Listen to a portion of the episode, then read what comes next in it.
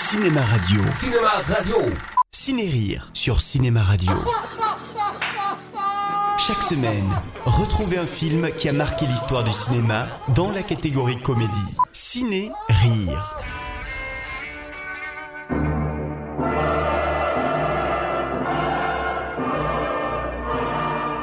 Aujourd'hui, je vais vous parler de la version ciné de la meilleure émission TV américaine, ou la pire, c'est au choix, le fameux Jackass.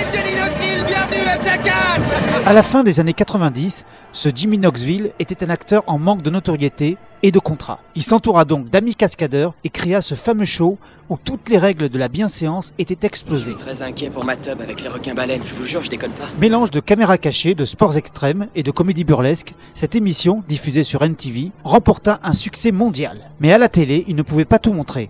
Alors qu'au cinéma, oui. C'est donc sous la classification moins de 16 ans que le film sortit en 2003 et est devenu la comédie idéale pour les soirées entre potes.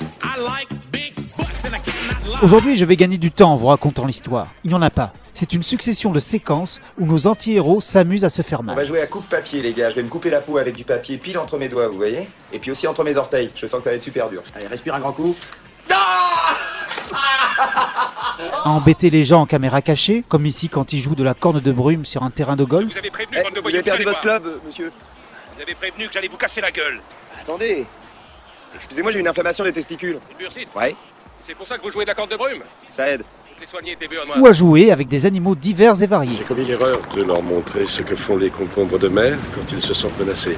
Steve-O et Chris ont trouvé que c'était une idée géniale d'essayer de, De se masturber. de se masturber. Oui, Enfin bref, je vous prie de m'excuser. Il y a également un aspect making-of incorporé dans le film. En effet, la joyeuse bande s'amuse à faire des farces sur le tournage et même à martyriser les techniciens. Qu'est-ce qui t'arrive Il n'hésite pas non plus à montrer les moments où la farce tournait court. Comme par exemple le moment où Knoxville se faisait réellement boxer ou quand il eut un grave accident en voiture de golf. Va où, Knoxville? À l'hôpital. Pourquoi foutre? Bordel? J'en sais rien, mais j'ai une putain de coupure au cuir chevelu et je me sens en état de choc. La meilleure séquence du film est sans conteste celle de la petite voiture. On propose d'abord cette séquence au célèbre Steve-O, mais celui-ci refuse par honte. J'ai juste parlé de, de la caisse dans le fion et mon vieux, il était genre, genre la seule fois de ma vie que j'ai vu mon vieux, genre. euh, vous voyez, c'est quand les parents disent, je t'en veux pas du tout.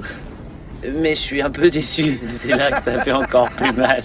On la propose donc à Ryan Dunn. On lui donne une petite voiture et un préservatif, et il doit se... Mais je préfère qu'il vous le dise lui-même. On voit pas la voiture. Et là, tu la vois? Parce que je vais la mettre profond dans mon petit cul. Ceci fait, il se rend chez un radiologue. Qu'est-ce que je peux faire pour vous? Je faisais la fête hier soir avec des mecs zarbis. Je me suis évanoui. J'ai dû tomber et me casser quelque chose parce que depuis, je marche plus normalement. On va vous faire une radio D'accord. afin de voir qu'est-ce qu'il y a. Une fois la radio en main, le pauvre médecin piégé fait une surprenante découverte. C'est un jouet, une voiture. Et comment elle serait arrivée là? Peut-être vous l'avez mis vous-même dans le cul. Mais je me suis rien mis dans le cul, rien du tout. Vous avez déjà vu un truc pareil?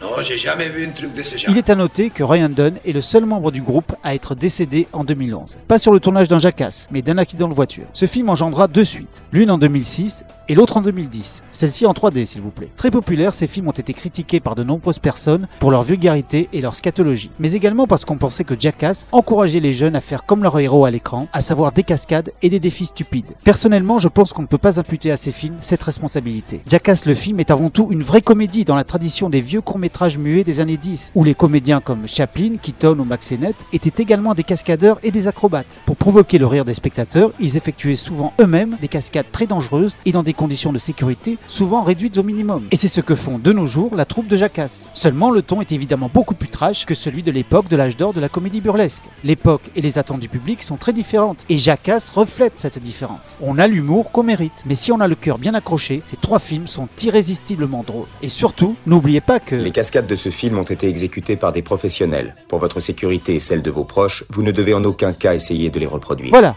je vous donne rendez-vous très bientôt pour une nouvelle chronique et surtout, n'oubliez jamais de rire parce que personne ne le fera à votre place. Cinéma Radio. Cinéma Radio.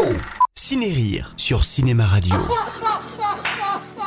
Chaque semaine, retrouvez un film qui a marqué l'histoire du cinéma dans la catégorie comédie. Ciné-Rire.